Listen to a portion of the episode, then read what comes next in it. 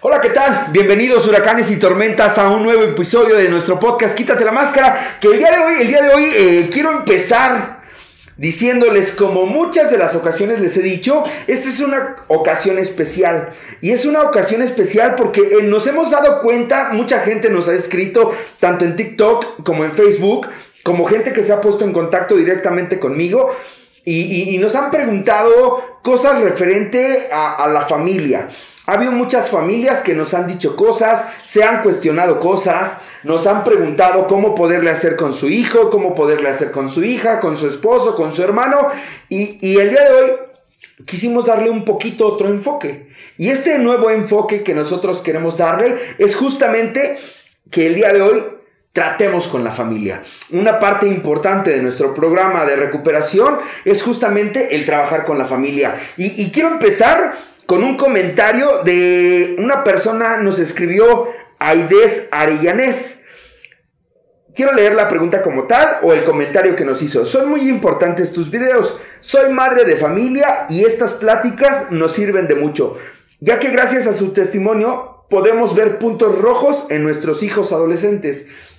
El día de hoy me, me honra muchísimo, muchísimo, muchísimo el tener nada más y nada menos alguien que nos va a platicar la otra cara de la moneda.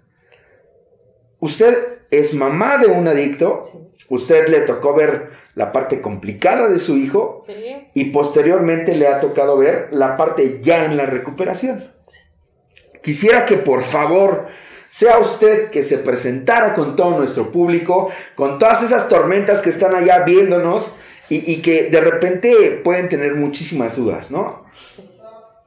Quiero dejar bien claro algo, no es más que la opinión de las personas que venimos aquí que vamos a expresar. No hablamos en pro de nada, solamente nuestra opinión y nuestra experiencia.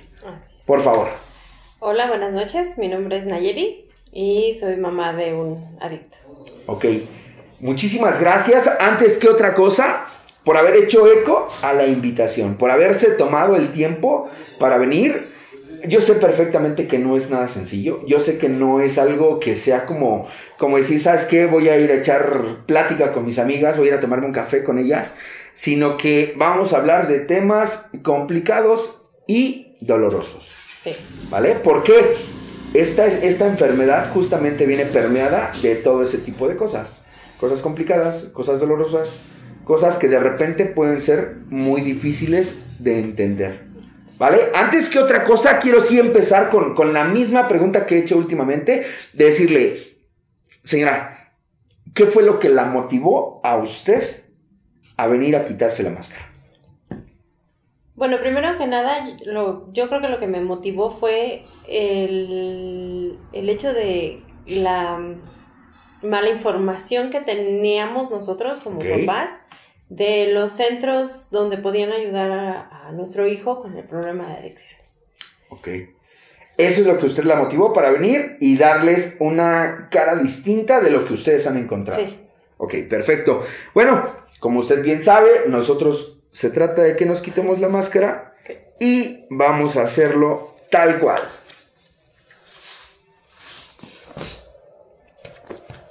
Ahora sí, nuevamente con ustedes, la señora Nayeli, su amigo el huracán. Vamos a, hablar justamente de esta parte muy complicada en un momento. Hoy yo tengo muy claro una cosa, por mi experiencia familiar y por la experiencia de muchas otras familias que a mí me ha tocado platicar con ellas. Eh, si bien es cierto que a mí como adicto hay un tiempo que transcurre, ya que se detectó, ya que yo veo que tengo un problema, pasa un buen de tiempo a veces en que yo pueda darme cuenta y aceptar que tengo ese problema. En la familia pasa exactamente lo mismo. Exactamente. Llega un punto en el que la negación de tener un hijo enfermo, porque obviamente, y, esta parte es bien complicada, ¿eh? a toda la banda que nos está viendo, es bien complicada el, el empezar por ahí. Tenemos una sociedad de competencia y de pose que dice que quien tiene un hijo adicto fue un mal padre. Y entonces, he ahí el primer golpe al que se van a enfrentar. ¿Cómo, cómo comenzó el ruido, en este caso, en su casa? referente a un tema de adicción o de un tema de consumo de drogas? Fue bien complicado darnos cuenta realmente de la adicción que tenía eh, mi hijo, porque estaba muy pequeño cuando él empezó a, consumir drogas. Entonces lo relacionábamos al principio con el cambio de, actitud que tienes como adolescente. Que no quieres hablar con el papá, no quieres hablar con la mamá, empiezas a lo mejor hasta bajar de calificaciones, o sea, algo como muy normal, ¿no? Lo veíamos muy normal. Nosotros nos empezamos a dar cuenta cuando, de las actitudes ya más fuertes, cuando él ya era un consumidor de drogas eh, potente, o sea, fuerte, ya no era como las dos fumadas, las tres, o sea, ya, ya era un drogadicto. Ok, aquí, aquí yo quiero hacer la primera intervención de, preguntarle a usted, esto, esto que usted me, me está diciendo, a mí me hace pensar que en algún punto lo vieron como normal como parte de, esos cambios, ¿no? Como de esa rebeldía, de decir, bueno, está creciendo y es parte de lo que va a vivir. Así es. no, Se, no se criminalizaba, no se... No, no porque no nos habíamos dado cuenta que, que consumía drogas. O sea, antes, ah, hubo un antes de que nos diéramos cuenta, porque además como papá, como mamá, te, te pones una venda en los ojos y dices, a mí no me está pasando esto. por, porque tú crees que llevas a tus hijos como, como por el buen camino y que les has enseñado y que has hablado con ellos y que, etcétera, ¿no? Este, obviamente el círculo social con el que él estaba eh, relacionándose en ese momento, pues no era el adecuado, pero tampoco podíamos decirle, te prohíbo que te juntes con fulanito, con peranganito, con quien sea. Ok. Entonces, antes de que nosotros nos diéramos cuenta de que él tenía un consumo de, drogas, era como la parte, esta negación que te digo, de, de no, no, o sea, es normal, ¿no? Ya cuando nos dimos cuenta de que, de que estaba consumiendo, empezamos a caer como en, es que a lo mejor por eso entonces era así, es que a lo mejor por eso tenía estas actitudes, a lo mejor por esto nos contestaba mal, a lo mejor, entonces ya no eran las actitudes, de, un adolescente normal. Ya, ya pensábamos que era porque consumía drogas desde hacía dos años atrás. Ok, aquí, aquí hay, algo, hay algo bien importante. En algún punto yo eh, platicando con un profesional en, cuestiones de adicciones, me, me, decía, si para un adicto se tarda de seis meses a un año a partir de que empieza a ver las consecuencias para reconocer su enfermedad, las familias tardan entre seis meses y dos años y medio en reconocer que se tiene un familiar que tiene una enfermedad. Así es. ¿Cuál es, cuál es la, la, creencia que en algún momento usted tuvo referente a este tema, referente al consumo de drogas? Nosotros siempre, bueno, yo siempre he tenido claro que no es bueno, o sea, o que está mal consumir drogas, porque sí he leído y he visto que, que sí tienen afectaciones en el, este, en el cerebro, físicas, claro. este, en, en los órganos, ¿no? Vaya. Entonces sí, para mí era como no pueden hacerlo, bueno, no deben hacerlo porque les puede afectar y si, si les afecta el cerebro, pues yo creo que es lo peor que te puede afectar porque puedes quedar mal de la cabeza. Y no, no solo por la enfermedad, sino un, problema grave de, la cabeza. Sí, sí, entonces eh, se tiene esa idea. A partir de que empieza el cosquillo, ah, yo cuando me refiero al cosquilleo, yo lo he platicado, por ejemplo, en mi experiencia. En la secundaria, a mí, a mi mamá le mandaron llamar un día, porque me encontraron marihuana en cigarros y así. Entonces, eh, mi mamá lo primero que hizo fue decir, o sea, se puso a llorar en el momento, me regañó, pero casi inmediatamente después es, no mamá, esa no era mía. ¿No? Y, y banda, perdón, pero los primeros, los primeros, las primeras mentiras al respecto es, es de un amigo. Me la dieron a guardar. Me la dieron a guardar. Sí, claro, sí. ¿Cómo, cómo, ¿Cómo es para usted o cómo fue para usted esos primeros descubrimientos de cositas raras? Para mí fue bien complicado porque además yo en mi adolescencia tuve muchos amigos que, que consumían marihuana, cocaína, o, o no sé De qué. sí. Pero realmente yo no me fijaba cómo era su actitud después de la droga. O sea, más bien mi, mi, cuando yo llegaba a estar con ellos y ellos estaban drogados, mi, mi temor era que los agarrara la policía y que me fueran a llevar a mí también, ¿no? Ok. Entonces yo no me fijaba en los ojos, yo no me fijaba en esas cosas. Entonces, cuando mi hijo empieza a consumir, yo no me fijaba en sus ojos, o sea, yo, o sea, sí me fijaba, pero decía yo, yo lo veo normal, ¿no? Cuando un día le encuentro una pipa, entonces yo ignorantemente le digo, ¿qué es esto y para qué sirve, no? Es un "No". salero, ma.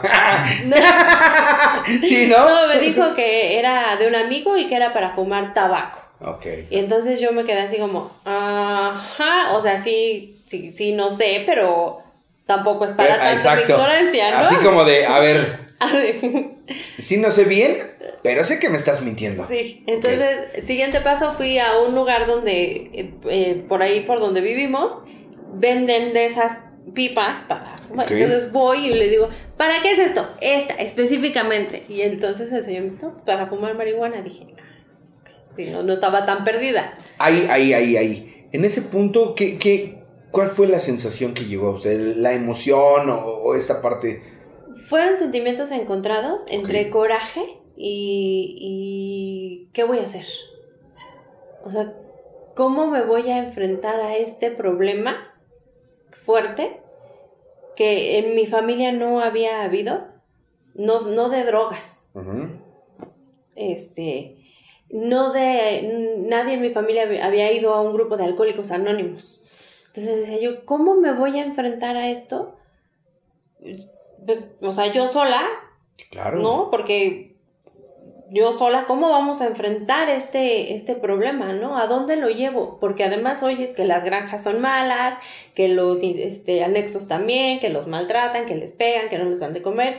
Y, y finalmente es mi hijo. Y yo no quiero que lo maltraten. Eh, eh, Yo creo que aquí empieza justamente eh, esa parte donde se habla del demasiado amor. ¿no? Ajá. El demasiado, dicen ustedes, bueno, la gente aquí en el grupo dicen, es enfermedad.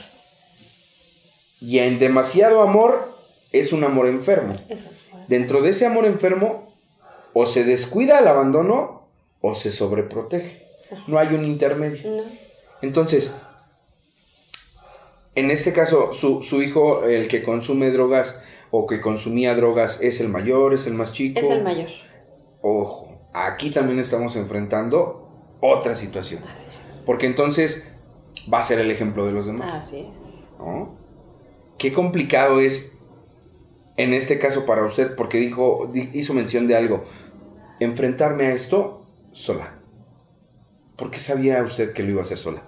Bueno, porque yo no sabía, en en ese momento yo no sabía cómo iba a reaccionar su papá, Ok. ¿no? Este, y cómo iba a reaccionar toda mi familia, o sea, mi- mis papás, lo- lo- el- la mamá de él, este, o sea, no, yo no sabía cómo, y a mí me dolió, o sea, fue algo que, que cuando yo me di cuenta que él estaba consumiendo drogas, a mí fue algo que me dolió mucho, o sea, más que coraje o más que otro sentimiento, fue dolor. O sea, fue, fue un, ¿por qué está consumiendo drogas? O sea, sí, no, no teníamos una vida o no tenemos una vida este, lujosa, no. Pero en ese momento estábamos bien, ¿Mm? no nos faltaba mucho. Sí, yo, claro, porque eh, eh, es justamente esa pregunta, ¿no? De ¿por qué? ¿por qué? Y, y- y dentro de esos porqués surgen un buen de cosas. Muchísimas. O sea, surgen el, el sí, sí, fui mala madre, si fue mal padre, si, si somos malos padres, si, somos un mal ejemplo, si, o sea, empieza a, a, a- a- cuest- empiezas a cuestionarte qué es lo que tú hiciste mal. ¿Por qué? ¿Por qué? ¿Por qué? No, no por qué me está haciendo eso a mí. Porque si hay, yo conozco mamás que sí, es que ¿por qué me hace esto a mí? No, eso no, no me lo estaba haciendo a mí, se lo estaba haciendo a él. Y eso era lo que a mí me dolía. Ok. ¿Por qué él se estaba haciendo eso si sabe que es malo. Si sabe qué tan, tan malo puede llegar a ser. Porque, porque además algo que tienen los drogadictos es que leen.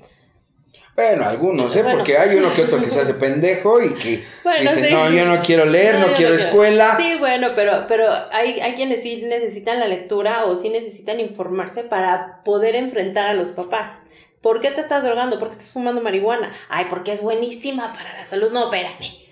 ¿Cómo es buena para el... Ay, ¿por qué los enfermos de cáncer? Bueno, los enfermos de cáncer es otra cosa. Tú no estás enfermo de cáncer. Tú estás completamente sano. Bueno. Hoy. ¿No? sí, claro. y, no, y es justamente eh, en, aras de querer defender el consumo, ¿no? Ah, sí, Mucha banda es justamente lo que, lo que hemos hecho para poder justificar. A mí, a mí hubo una ocasión que, que, que, que una persona dentro de este, de este ambiente hacía como preguntas al aire, ¿no? Justamente en una junta de familia.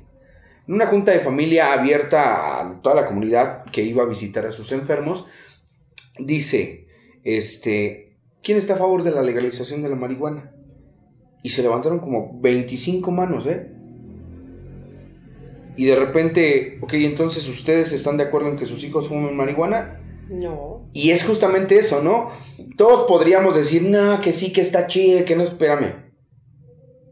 Todos pueden opinar que están a favor del aborto, pero no quieres que alguien de tu familia aborte.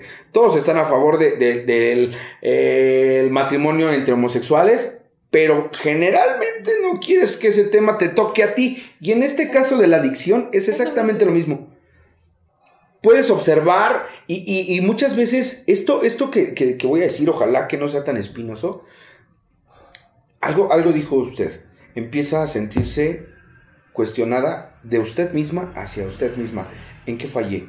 Y empiezan los sentimientos de culpa y es a través de los sentimientos de culpa que un adicto como yo puede hacer un desmadre y manipular a placer, ¿no?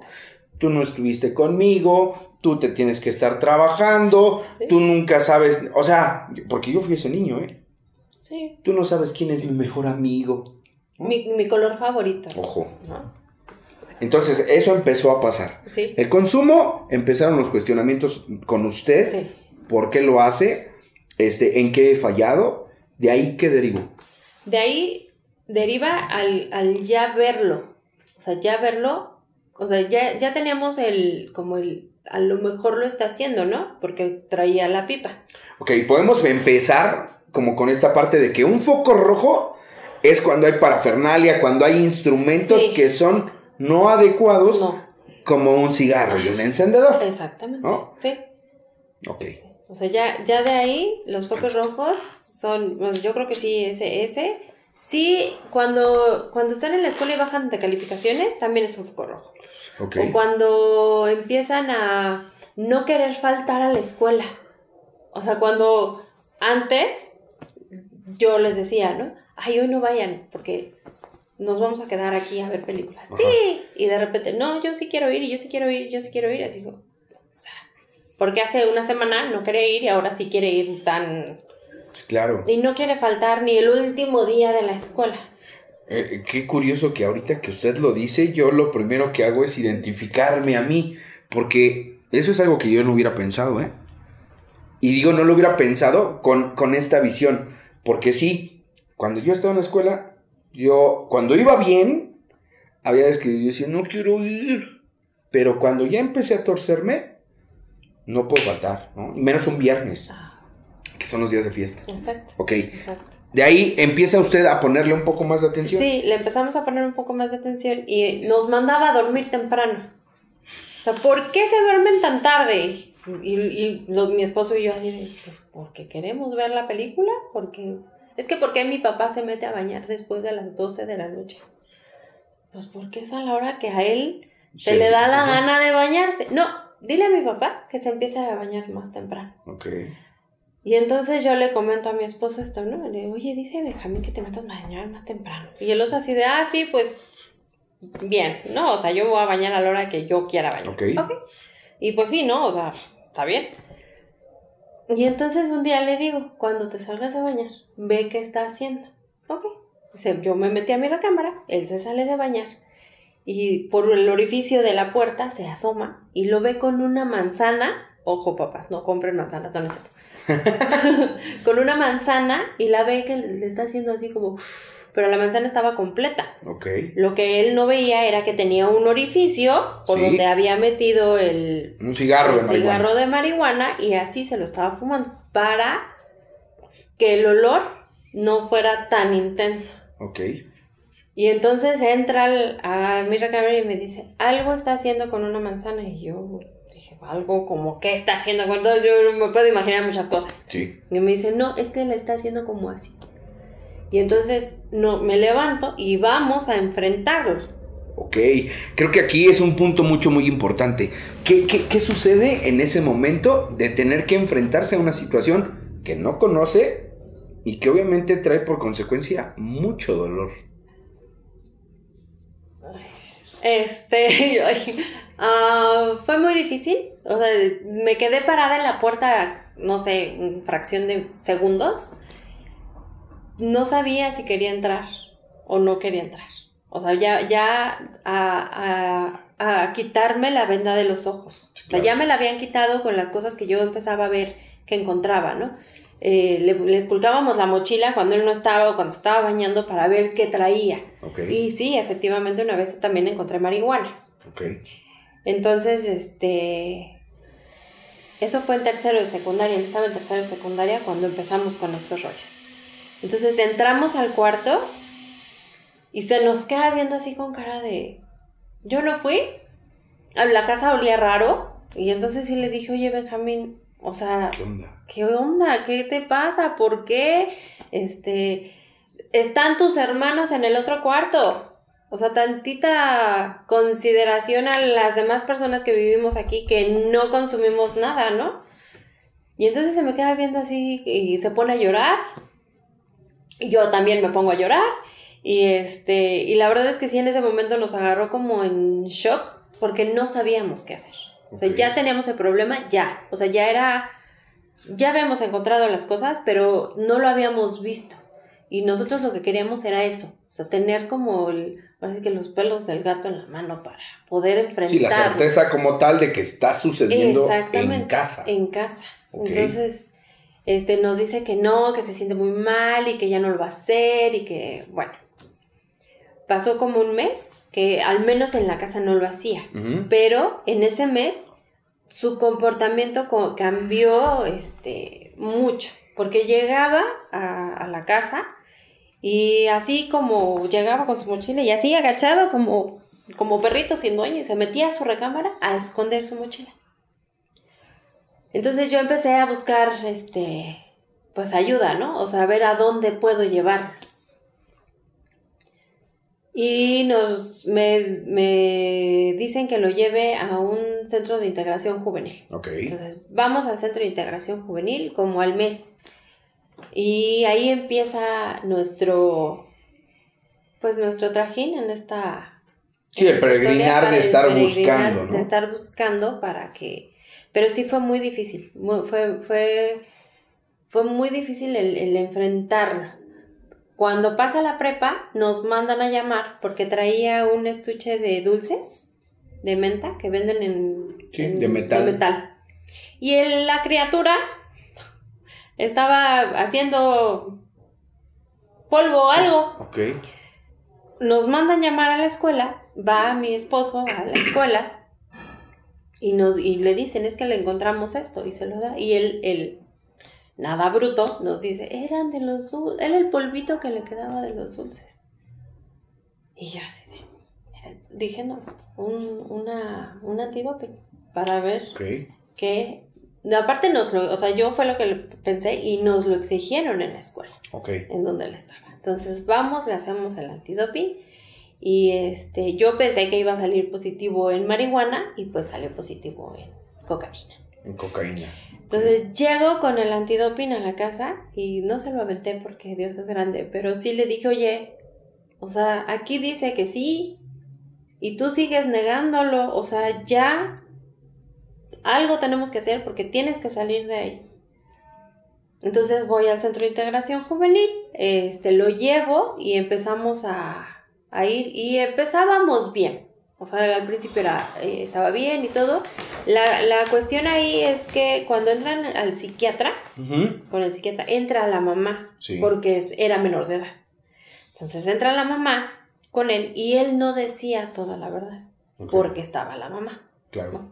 Porque estaba yo. Entonces él empieza a, pues, a mentir. Y a mentir y a mentir y a mentir. Y un día me dice, ya no quiero ir.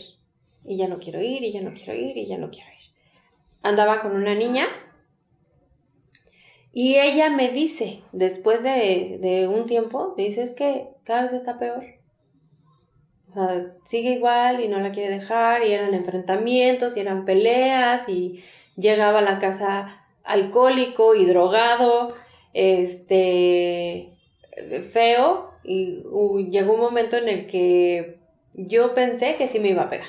Ok. O sea, yo, yo. ¿En algún punto se tornó violento? Eh, no, no, pero ese día en especial había discutido con la novia, me parece, o sea, más por lo que recuerdo, y este, y él estaba muy enojado. Entonces llegó a la casa enojado con la novia, y, con la novia, pues, y empiezan a discutir, eh, empezamos a discutir él y yo, me empieza a gritar, y se me pone así de frente. Él es un poco más alto que yo, entonces se me pone así de frente y cerquita y con su cara de enojo y de estoy que me lleva la chingada. Y entonces yo lo único que hago es agarrarle las manos y decirle, cálmate, o sea, cálmate por favor porque así no, así no vamos a solucionar nada. Da un paso para atrás, entra mi esposo y le dice, ya hijo, cálmate, que no sé qué, no, tú no me hables. Y, fue, fue, fueron dos, dos veces las que se me puso así agresivo. Realmente él era muy pasivo. O sea, era un drogadicto muy pasivo, muy pasivo. Y, y, y qué importante es el poder justamente observar esos cambios de conducta y todos esos foquitos, ¿no? Que de repente van eh, en, escala ascendente de, primero fue esto, después encontré esto, corroboré con este papelito que dice, sabes que si hay un tema, y, creo que, ¿qué edad tenía él en ese tiempo? Ahí tenía 17. 17 años ya con un tema de consumo, ya con un un doping positivo a consumo y con la, con la idea de, bueno, en este caso usted se informó, lo llevan al centro de, integración y de repente, de un día para otro, estos cambios de humor, estos cambios de, de, conducta, decir, no, ya no quiero, son indicativos de ciertas cosas. Para todo esto, ¿qué pasaba por su mente? En este caso con usted perfectamente, que usted lo pueda identificar, decir, ¿sabes qué? dolor, tristeza, angustia, miedo, desesperación, lo que sea.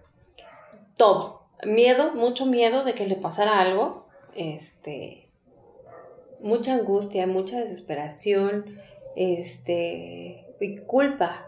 también en, mucha parte había culpa por todo lo que habíamos eh, vivido. Y. Pero sí, miedo. ¿Miedo a qué? Yo en lo personal, miedo a que se muriera. Ok. A, que se, a que en un pasón se quedara ahí y yo, pues yo ya no iba a saber dónde encontrar a, a mi hijo. Okay. O, y, luego llegó el miedo a cuando empecé a, a, ver qué era lo que pasaba, por qué pasaba y, demás, miedo, miedo a que, a que se afectara el cerebro, o sea, a que quedara mal, mal de la cabeza. De por sí, o sea, ya hay muchas enfermedades mentales, ¿no? Y, todavía que, esto les haga más daño, o sea, si, decía yo, ya tenemos pedos mentales todos. Él tiene los suyos. Claro. Y todavía le está echando más. Si decía yo, no, no va a poder, no va a poder con esto. ¿Cómo, cómo, o sea, cuál fue el paso siguiente después de que se negó a acudir al centro de integración? el paso siguiente fue buscar otra opción. Entonces empecé este, con, con algunas amistades muy cercanas. Porque aquí hay dos cosas. Una, o te da pena o no sabes cómo decir las cosas.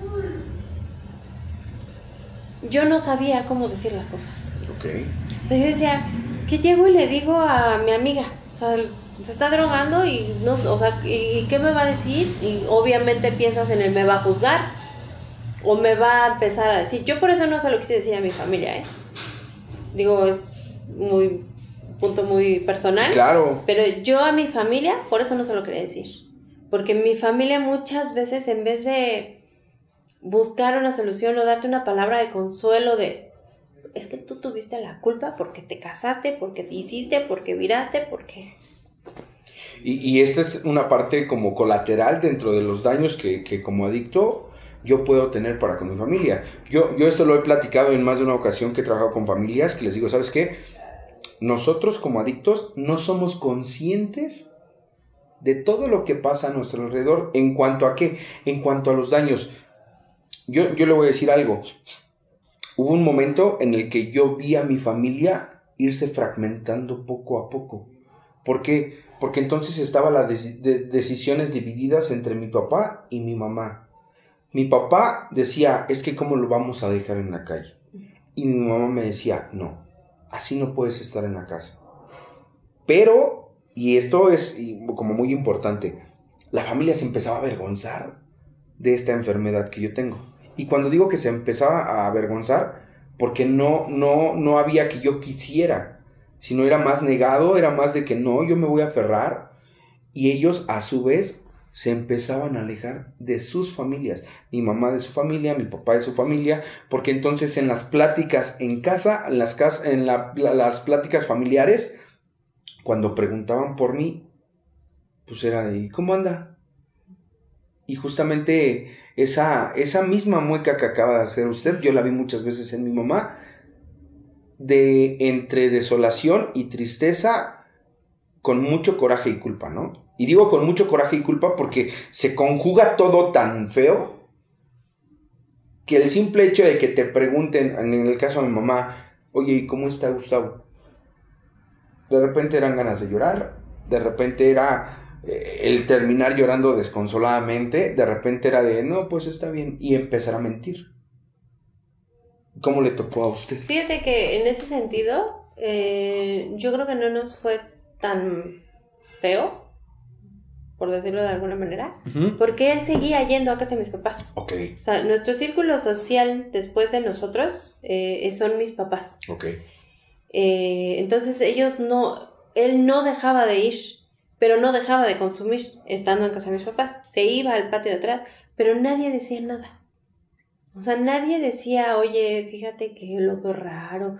Ya cuando ya estaba, pero ya, o sea, ya, ya te estoy hablando de cuando ya estaba yo buscando otra opción para ayudarlo, fue cuando mi mamá un día le, porque él traía siempre una cangurera y la traía como cuidando. Así, o sea, aquí, que no me la agarren y que no la vean y no la abran, obviamente. Entonces yo sí le decía, oye, vamos a casa de tus abuelos, no chingues, ahí no. O sea, yo ya lo sé, tu papá ya lo sabe, tú, ya, ya lo hiciste hasta enfrente de tus hermanos. O sea, ya, ya no quiero. No quieres ir, no vayas. Pero no consumas en casa tus abuelos. No, que sí, que no sé qué. Llevaba su cangurera y mi mamá le dice, bueno, ¿y qué tanto traes ahí?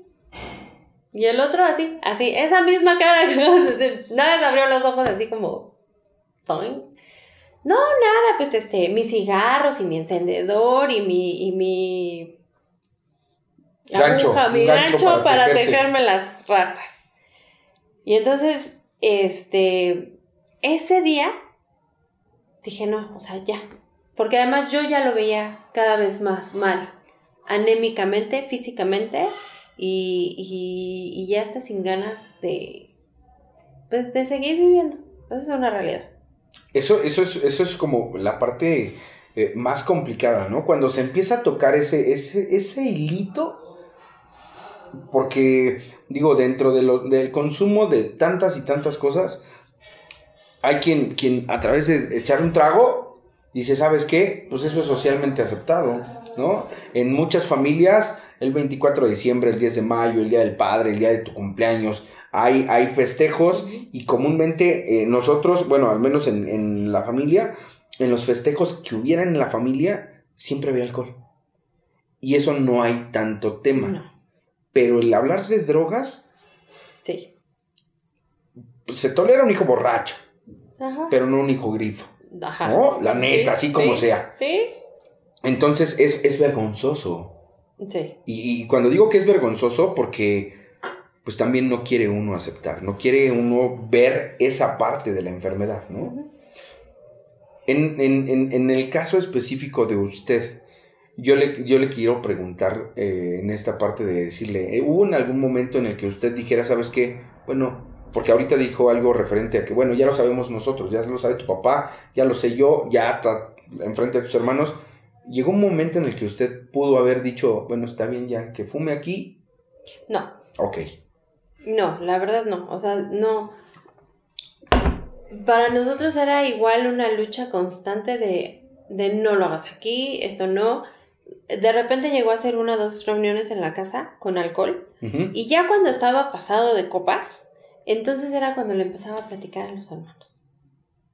Okay. Se acercaba a ellos y, y y en la parte que, que la verdad es que yo creo que no me tocó tan duro, tan difícil la situación, en vez de decirles, yo te enseño, este, pregúntame a mí, acércate a mí, eh, este, para que yo te diga cómo, yo te enseño cómo no, o sea, al contrario. él les decía, yo no quiero que tú pases por esto. Yo no quiero que tú aprendas a hacer esto. Yo no quiero que tú este, llegues a estar así como estoy yo ahorita hasta las chanclas. O sea, fue un adicto relativamente consciente. No, y, justamente nosotros nos hemos distinguido, la experiencia que yo tengo de trabajar con adictos es, nos hemos distinguido porque hay mucha nobleza, ¿no? Eh, generalmente con la familia, esta, esta, esta parte que usted acaba de decir, eh, cuando, cuando nos, bueno, al menos yo cuando me empedaba, eh, salen esos sentimientos, ¿no? De protector, de decir, yo no quiero lo que acaba de decir, yo no quiero que tú pases por esto. Pero al mismo tiempo, eh, no cheque el audio con el video, de que el video dice, yo quiero fumar marihuana, pero no lo hagas tú. ¿No? Sí. Y, y entonces se vuelve un pinche rompecabezas decir, güey, ¿por qué les estás diciendo esto y tú estás haciendo esto? No, y nos trataba de convencer a nosotros. O sea, no, a los hermanos no, ellos no ellos no podían consumir, ellos no quería, no quiere, hasta la fecha no quiere que ellos eh, caigan en lo que él ha caído porque él lo dice, ¿no? Para mí no ha sido fácil, ha sido muy doloroso todo lo que, todo lo que he vivido. El proceso, claro. Antes de, de, de ser una, eh, de estar en recuperación. Pero a nosotros sí nos quería convencer me decía, mamá, tú sí deberías echarte tu, tus tres este, toquecitos de marihuana para que te relajes. Y yo decía, yo, yo no necesito relajarme con eso, a mí no me estoy dando lata, me estoy chingando. ¿Qué, qué, qué locura, ¿no? Y, y, a, y a su papá también. Yo le decía, yo te voy a enseñar. Y el otro, bueno, se ponía, ya sabes, se paraba de pestañas. No, ¿cómo vas a enseñar? Que no sé qué, que... O sea, empezaban ahí los, los piques, ¿no? De, de este está loco, o sea, ya, ya se le botaron las canicas.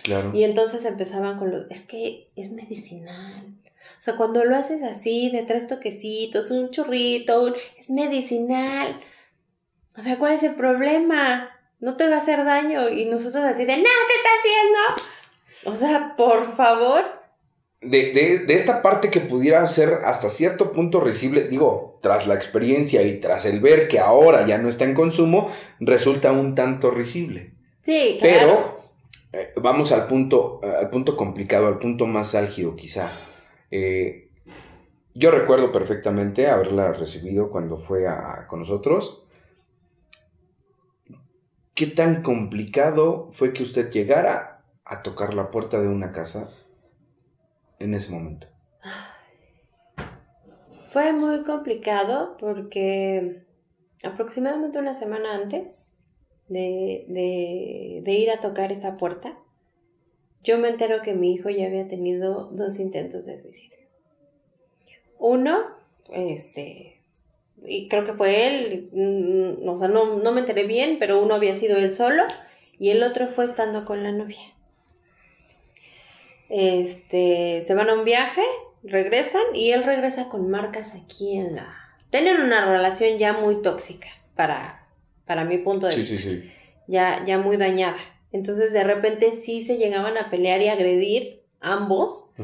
Entonces ella me dice, no, es que yo, este, nos discutimos y lo agarré así del cuello. O estábamos jugando y lo rasguñé. Pero yo le veía las marcas y decía, esto no es un rasguño. O sea, yo no, no sé cómo sea un suicidio este, con, con, una soga, pero decía, eso no es un rasguño. O sea, la marca está demasiado larga para haber sido un rasguño. Y yo, y yo le veía las, las uñas, ¿no? Así volteaba así como analizando las cosas.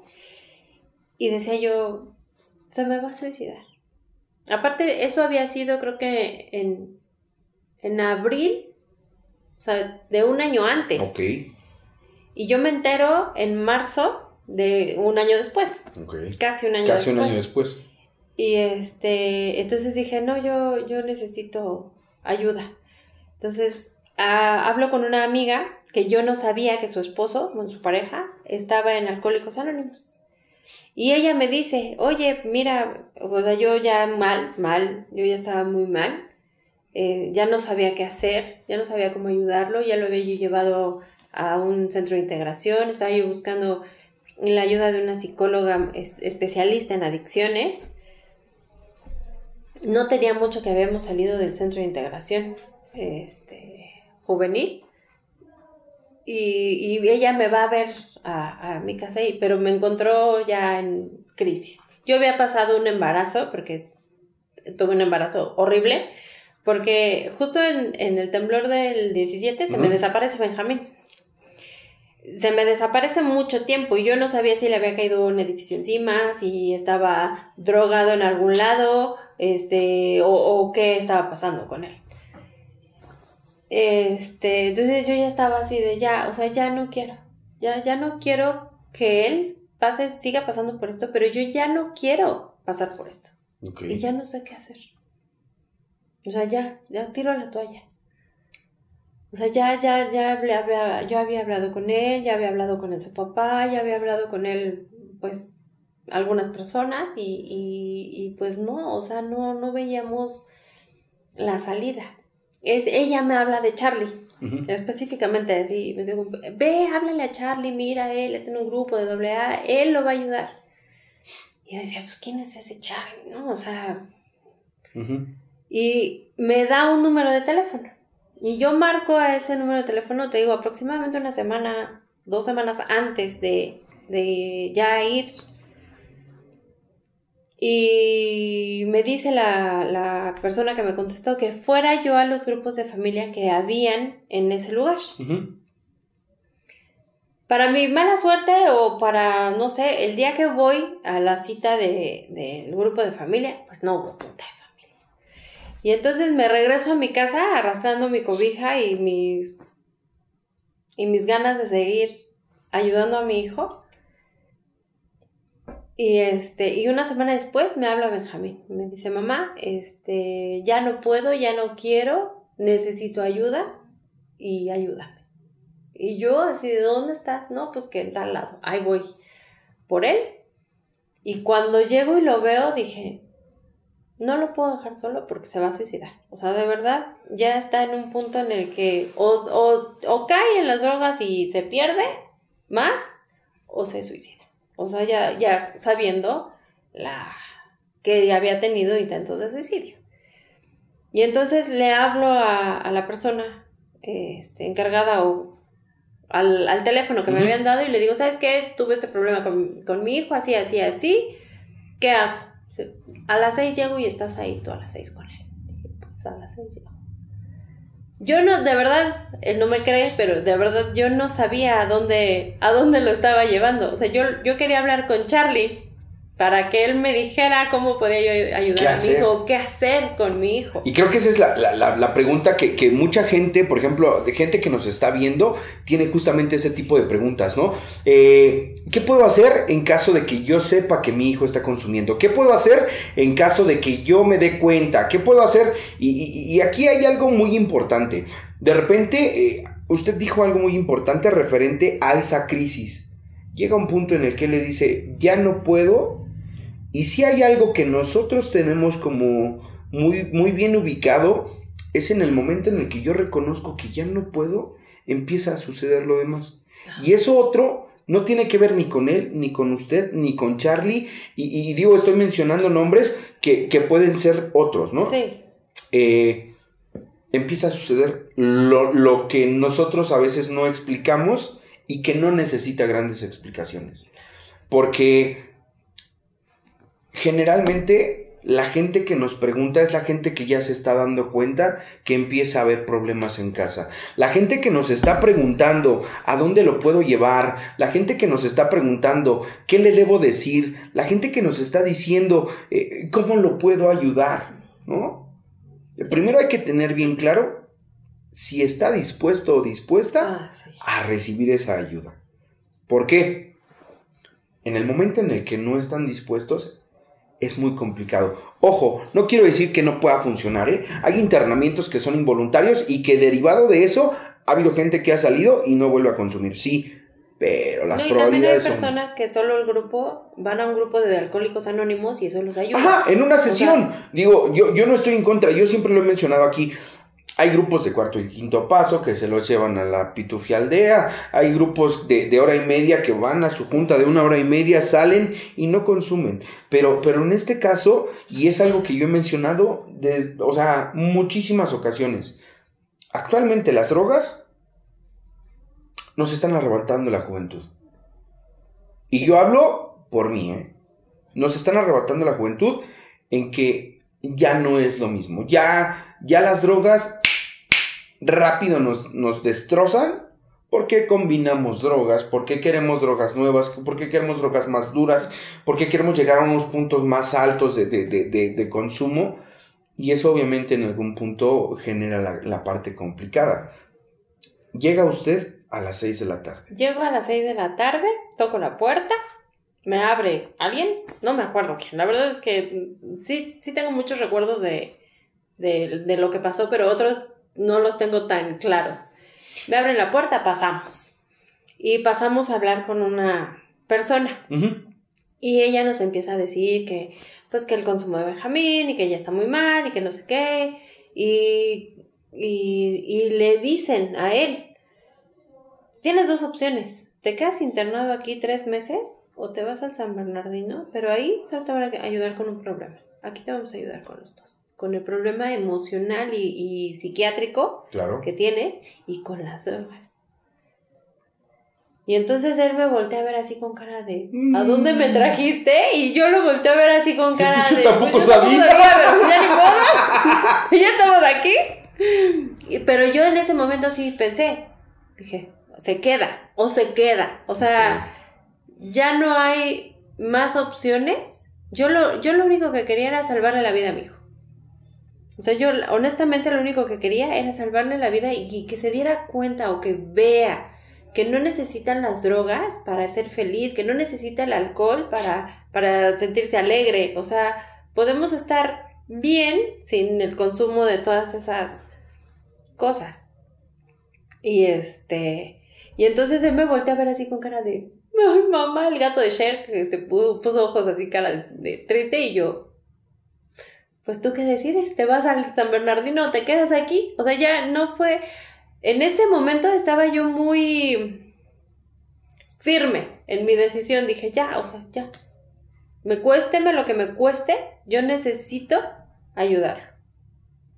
Y se queda. O sea, bueno, se va a hablar con alguien, este, me dejan a mí hablando con la con la persona que nos recibió, me empiezan a explicar cómo son las situaciones, bueno, cómo es el manejo de ese lugar y el internamiento y cuánto tiempo y después la media luz y yo no entendía nada.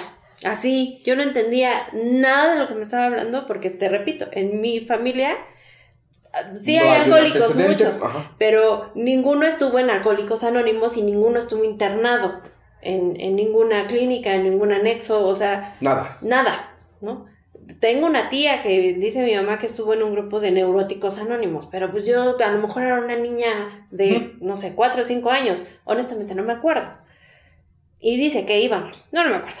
Entonces, para mí, todo lo que me estaba diciendo, todo, todo, todo lo que me estaba diciendo y de todo lo que me estaba hablando, para mí era nuevo. Ok. O sea, era una, una información que yo no tenía el conocimiento de. Este, regresa eh, este, mi hijo con la persona con la que se había ido a hablar y me dice, pues sí me voy a quedar. Y yo sentí así como... ah, un alivio así de... Y, y un alivio y una incertidumbre, porque dije, ¿y si no funciona? O sea, y si esto no funciona, ¿qué voy a hacer? Claro. Pero dije, bueno, o sea, no pierdo nada con intentarlo. Claro. Este, se queda, eh, eh, para eso llega el, el papá de mi hijo, le explicamos toda la situación y él se me queda viendo y me dice, pues sí, que se quede. Y yo, "Ay, sí, no, o sea, ya yo ya había dicho que sí, pero pues sí, que se quede. Se queda. En el momento en el que salí, me fui para abajo. O sea, ya fue, ya no aguanté, las emociones llegaron, este, y así estaba yo a media cuadra, doblada, llorando, porque me decía mi esposo, ya le van a ayudar, ¿por qué lloras? Y yo, y es que ¿y si no le ayudan, o sea, y si no sirve, y si esto no funciona, o sea, ya, ya dejando el, los maltratan, el, el no les dan de comer, o sea, ya dejando todo eso de, de lado, le decía, es que yo quiero que esto funcione, por él, para él. Yo lo único que quiero es que él tenga una mejor calidad de vida sin las drogas Claro. y, y- y que, y que salga adelante. O sea, para mí fue muy... Yo creo, yo creo que para cualquier mamá y para cualquier papá es muy doloroso y muy complicado el, el hecho de, de, de tener un hijo internado en un, en un lugar para, Para adictos. para adictos. Y, y- y ju- justamente el, el- el- yo estaba tratando de formular esta parte de decir, bueno, sí, en el momento con él y ante las personas, porque yo recuerdo perfectamente ese día, yo me acuerdo cuando él se acercó con nosotros, el- con Paul y conmigo para platicar un ratito, y que le dijimos ahí varias cositas. Yo estoy seguro, no es por, por mí, ni por Paul, ni por nada, y a esto es a lo que me refería, cuando algo diferente empieza a operar, ¿no? Él muestra disposición, se empiezan a conjugar ciertas cosas. Sí, ahí había firmeza, y usted lo dijo ahorita, ¿no? Mucha firmeza de o te quedas o te quedas. Sí. Pero todo se desmorona en el momento en el que cierran la puerta y es así de... Dijo algo muy importante hace rato, es el hijo mayor. Sí. ¿Cómo llegar a casa a decirle a sus hermanos, ya no está? Ya no está, no lo van a ver. Este, ¿y por qué no está? O sea, responderles a ellos por qué no está. Y que, y que además llego a casa y, y sí, efectivamente, to- todos me preguntan, y Benjamín, y yo se quedó ahí internado y se va a quedar unos días ahí. y yo no sabía, honestamente no sabía yo qué decirles. Y mi hijo, el que sigue, me dice, mamá, yo creo que ya lo van a ayudar con sus, con su problema. Y entonces yo me le quedo viendo a mi hijo así con cara de, ah, traga, tierra. O sea, ahí, ahí llegaron sentimientos hasta de pinche escuincle, pinche cabrón, perdón, Échele. Pinche cabrón, o sea, lo que, lo que les vino a, a- a no enseñar a mis hijos, ¿no? Pero sí lo que, lo que les mostró, Sí, claro. ¿no? Entonces yo decía. Y, y bueno, fue ese día lloré, lloré al otro día y después dije, bueno, ya, este, yo espero que esté bien, espero que esto funcione. Tengo toda la fe puesta en, en- en él y en, en lo que el lugar está ofreciendo, ¿no? O sea, ¿Usted cree en Dios? Sí. Porque eh, es la primera día ahorita que lo- se lo pregunté, no me detuve Es la primera vez que yo le pregunto a alguien así como muy, muy específico, si, si usted cree en Dios. Yo tengo el recuerdo de una cosa en mi historia. Y a mí hubo un día que tocaron esa fibra muy, muy particularmente cuando me dijeron, tú sabes cuántas veces mientras tú estás interno, tu familia le está pidiendo a Dios. ¿Cómo fue esa parte de usted? La verdad no ha sido complicado porque yo, yo me siento muy cerca de Dios. O sea, yo, yo siento que, me escucha y, cuando, cuando él sale, cuando él deja de ir al centro de integración, yo, yo decía, Dios, yo pongo a mi hijo en tus manos. No quiero que sea un drogadicto, no quiero que acabe como el, señor que veo todos los días aquí cruzando la calle. Eh, y por favor, ponme a las personas correctas para que ayuden a mi hijo. Entonces, obviamente, no es como así toma, ¿no? O sea, todo lleva un tiempo y todo lleva un proceso. Cuando yo llego, cuando Benjamín entra aquí, eh, sí, yo todos los días le pedía a, Dios que, que él esté bien. O sea, que, que, y hasta la fecha, ¿eh? Y por él, por todos mis hijos. Que, que ellos estén bien, o sea, que, que, que los cuide, que los proteja y que, que, no deje que nada malo les pase. Y, fíjese, ahorita que, que, estamos llegando a, la parte más... Ay, ¿no? Porque, porque obviamente eh, emociones... Eh, un chingo, ¿no? Un chingo porque yo, yo ahorita le decía tristeza, este, desconsuelo, ¿no? Porque, puta, pues a quién le platico que mi hijo está internado quiero, quiero como que darle ese giro que considero yo muy importante, porque pronto yo lo he vivido con familias que llegan con nosotros aquí y en otros lugares donde yo he participado de, de aquí se lo traigo y cuando me lo regresan bien, ¿no? sí. Por, como, si fue, como si esta madre fuera gripa. Ah, sí. Nos los traen de, este, no, señora, no es una guardería para niños latosos, no. Esta madre es para gente que estamos enfermos. Y esta enfermedad va a ir avanzando a pesar de no estar en consumo, ¿eh? Porque hoy, hoy por ejemplo, yo conozco a, su hijo. Yo la he visto a usted presente con nosotros. Yo he visto que usted ha tomado participación en dinámicas familiares, que ha tomado participación en eventos que hacemos dentro del lugar. Y no con esto quiero decir que ese sea el, único camino, pero eh, la recuperación integral se trabaja de esa forma, ¿no? el paciente adicto y los pacientes familiares. Si esta madre trabaja y estos no, va a haber un área de oportunidad importante que va a poder valerse el adicto para ponerle otra vez en su madre. Y perdón que lo diga con estas palabras, pero no hay otra forma de describirlo. Aquí cambia algo. A mí me tocó ver a su hijo cuando recién llegó. Con sus ojitos de gatito con botas, con su suéter de César Costa, que hasta la fecha le sigo haciendo burla. Pero, este. Pasa un año. Pasa un año. Pasa un año y un día da testimonio. ¿Qué sintió usted? La verdad, yo te lo voy a decir de dos maneras. Yo creo que no hubiera sentido lo mismo si yo no me hubiera integrado al al círculo de, social de alcohólicos anónimos. Así, lo voy a decir, al círculo social de alcohólicos anónimos. Yo creo que no hubiera sentido lo mismo que incluyéndome en el círculo social de alcohólicos anónimos. Sentí, la verdad sentí bien padre el día que, dio testimonio mi, mi, mi hijo. O sea, bien padre porque dije, ya pasó un año. Un año que yo he estado ahí, atrás de él y atrás de mis otros hijos, este, y atrás del marido, porque para que esto funcione. Y no para él, para todos. Para mí no fue un año de recuperación de Benjamín, fue un año de recuperación familiar. Puta, qué, qué cosa, y, y lo digo así, ¿eh?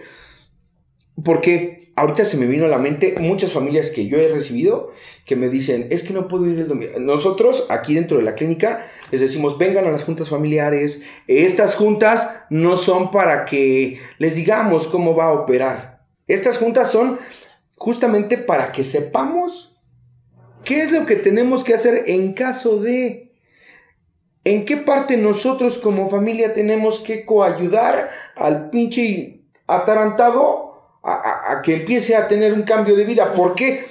Antes de, terminar, eh, eh, justamente eh, la parte integral de decirle, bueno, ok, hoy ya no estás en la casa, pero todo el puto día te la pasas en el grupo. Sí, porque claro que hay que hablar de eso, ¿no? O sea, de repente se deja la casa para entonces enfocarse en la recuperación. Y yo tengo muy presente el, caso de su hijo que se ha enfocado en esa parte. Sí. Ha llegado a las 3 de la mañana de un compartimiento. Sí. Ha llegado después de dos días porque se fue con los pinches locos a Querétaro, porque se fue a una junta de 100 horas, porque se fue, y, podríamos mencionar muchas cosas, pero, pero justamente muchas familias vienen, nos traen a sus hijos y nos dicen, nos vemos dentro de un mes o dentro de un mes y medio. Y ya lo quiero ver. ¿Y, qué día me toca ir a ver? Por puta, o sea, hay familias codependientes, pero chingón en esta onda. Neta. De que todos los días mandan un mensajito preguntando, ¿y cómo amaneció mi bebé? Señora, amaneció igual de tonto que hace ocho días. No quiere entender. ¿No? Porque casi casi quieren venir a traerle su choco crispis porque a las nueve de la mañana se levantaba. Y aquí es con un amor diferente empezarlo a formar, ¿no? Decía usted ahorita eh, la parte de su primer aniversario. Yo recuerdo perfectamente los ojos que yo le vi a usted y las palabras que usted le dijo. Y sé perfectamente que otra vez vuelve esa emoción, ¿no? Sí. ¿Qué pasó en, en, usted? Fuera de, de, de la parte terapéutica, sino como mamá, de ver a su hijo logrando algo distinto. De verlo lejos, del hilo de la muerte en la que él estaba. Fue, la verdad fue muy gratificante, fue muy, fue muy emocionante y, fue muy, en ese momento fue tranquilizador, como se diga, este, la, la situación, porque que ya pasó un año y yo creo que podemos con más juntos. O sea, vaya, juntos en el sentido de que aquí estamos, te apoyamos, este. Pero sí viene la otra cara de la moneda, como bien lo mencionas ahorita, de que es que ahora está todo el día en el grupo. ¿Y por qué tienen que estar todo el día en el grupo? Y espérame, no soy yo, ¿eh? Es su papá. O sea, aquí Aquí el que parece la mamá angustiada y... ¡Hablas con mi jefe! es, mi, es mi marido. O sea, porque ¿a qué hora va a llegar? Y yo, no sé, está en el grupo. O sea, relájate. El día que no vaya, ah, entonces ese día nos preocupamos y armamos un, un desmadre. Está en el grupo. No, pero... Y es que los primeros días, cuando sale de media luz, este, es el, fue el internamiento. Aparte de él, no duró tres meses, creo que duró como seis, ocho, no sé. Duró mucho tiempo. Después el media luz. Y, esa es la parte que te digo que a veces como papás no lo entendemos, no... No se dimensiona. No se dimensiona. ¿Por qué tienen que ir diario? Y a mí yo no lo entendí hasta que un día en una plática con un psicólogo de, de, sí, de aquí, nos dice, el, psicólogo y nos, nos, nos lo han dicho hasta los del grupo, este, esto es como una, este, ay, lo que les dan a los enfermos de cáncer. Quimioterapia. Como una quimioterapia para nosotros, los enfermos de, de adicción de alcohólico. Esta junta de hora y media es como nuestra quimioterapia diaria y tenemos que estar aquí diarios. A mí el día que me dijeron eso, dije, mijito, ¿a qué te vas a ir a tu junta? Es, esa, esa parte es la parte que, que a veces como papás, como mamá, dices, pero ¿por qué tienes que ir diario? O sea, de la escuela descansas dos días, ¿no? Porque aquí tienes que ir todos los días. ¿Por qué? Hasta que a mí no me dijeron eso, yo, yo no lo entendí. O sea, yo dije, sí, o sea, es, es, la medicina de mi hijo que se tiene que tomar todos los días, la vitamina que se tiene que tomar todos los días, para que esperemos que no recaiga. Es por ello la importancia de, que la familia también debe tomar atención en el problema como familia. Ah, Ahorita, dentro de toda esta plática que tuvimos, eh, quise hacer como mención de cosas importantes. La parte colateral que como adicto uno lesiona dentro del ambiente familiar. La parte integral donde la familia también tiene que ser tratada. Y ya sea con acompañamiento terapéutico o conjuntas de Alanon o de CODA o como lo quieran manejar. Pero sí con, la, parte práctica de decir esto es una enfermedad. Y la enfermedad, yo lo, lo dije hace rato, a pesar de no tener consumo, la enfermedad puede seguir avanzando, ¿eh? Sí. Hoy, hoy, hoy, hoy, antes de terminar, me gustaría que usted le pudiera decir a toda la gente que nos está viendo, hay muchísimas familias, muchísimas familias que nos ven y que nos preguntan un chinguero de cosas, ¿no? Y, de verdad, a mí me gustaría mucho que, fuera, ¿quién mejor que alguien que lo vivió en carne propia? El, el consejo bien intencionado o esperanzador de decirle a alguien, ¿sabes qué?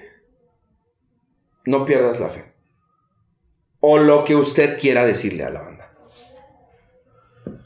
Pues primero que nada quisiera decirles que, que sí tenemos que estar muy pendientes de los focos rojos que tenemos como, con los hijos adolescentes, eh, o inclusive con los niños. Perdón que lo mencione, en la primaria de mi hijo va en quinto grado de primaria. Un compañero este, llevó un cigarro electrónico. Entonces ya estamos hablando no de la secundaria, ya estamos hablando que ya en la primaria también hay, hay, hay estas, estos datos, ¿no? Estos focos rojos que a lo mejor no es mi hijo, pero que tengo que estar, tenemos que estar pendiente de lo que está pasando en las escuelas, en todas las escuelas. Eh, cuando tú le encuentras algo a tu hijo, eh, no, es, no es casualidad, es un foco rojo, eh, no pierdan la fe eh, sí se puede, cuesta mucho trabajo. Y infórmense, de verdad hay mucha mala información de lo que son los grupos de alcohólicos anónimos, las clínicas para recuperación. Hay que informarnos un poco más para perderles el miedo de ayudar a nuestro familiar, sea nuestro hijo, el sobrino, el hermano, el tío, el esposo, o sea, quien sea. Eso es lo que yo quisiera decirles. Como parte adicional de, esta, de esta plática que hoy nos concedió usted, quiero decirles, su hijo lleva dos años limpio. Sí. Y a mí siempre me conmueve mucho el poder decir, lleva dos años en los que se ha esforzado, donde ahorita recuperó, retomó en algún momento la parte de su escuela, ha empezado a trabajar de forma diferente, eh, quiso aprender algo. Y, creo que, que, esa es la parte con la que yo me quedo el día de hoy, ¿no? A través de, encontrar pertenencia en un lugar como el que nosotros tenemos, a toda la gente que nos está viendo, eh, Clínica Di Lupi no es quítate la máscara, ni quítate la máscara es Clínica Di Lupi, pero aquí fue donde surgió todo, ¿eh? Aquí yo encontré muchísimas cosas. Nosotros estamos ubicados en la calle de Wagner 295, en la colonia Vallejo. Vamos a dejar también el teléfono de contacto de la clínica. Si gustan, también pueden buscar contacto por medio de Facebook en Quítate la Máscara. Esto es algo que hay que atenderlo. Y algo muy importante que dijo usted, a los primeros focos rojos no es casualidad. No. No es casualidad que tu hijo el día de hoy le encuentres un toque, un cigarro de marihuana. No es casualidad que le encuentres un papelito con cocaína o, o con cosas que realmente él no necesita.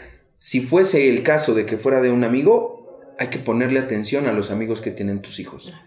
Hoy, hoy, de verdad, yo agradezco mucho esta parte de que se haya tomado usted el tiempo. Sabemos, yo personalmente sé que no es nada sencillo el hablar de la enfermedad de alguien tan cercano como es un hijo. Yo de verdad le reconozco mucho el valor para venir a platicarlo. Ya lo habíamos estado platicando desde hace ya un buen tiempo y qué bueno que se haya dado el día de hoy. A toda la gente nos gustaría decirles únicamente para terminar, mándenos preguntas, mándenos dudas. La intención de nosotros es justamente darle más herramientas tanto al adicto como a las familias, tanto de lugares como de formas y como de intenciones de cómo poder resolver el tema integralmente, donde todos nos integremos. ¿Ok? Muchísimas gracias, muchísimas gracias a toda la banda. Esperen todas las sorpresas que vamos a estar trayendo. Eh, no olviden seguirnos en nuestras plataformas, en Spotify, en Facebook, en Instagram, en todos lados ahí vamos a estar. Y esperen nuevas sorpresas. Hasta la próxima.